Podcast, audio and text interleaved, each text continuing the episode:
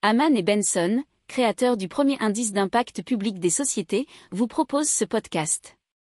Haman Benson. Le journal des stratèges. Et un rapport donc de la Cour des comptes qui épingle la Caisse nationale d'assurance vieillesse, la CNAV. Et euh, dans le viseur de la Cour des comptes, ce sont des erreurs qui ont une portée financière sur les pensions nouvellement attribuées ou révisées.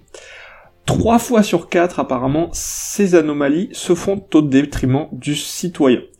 Toujours selon le rapport, en 2020, ces erreurs concernaient un dossier sur 6, ce qui fait 16,4%, alors que c'était 1 sur 9 il y a 5 ans.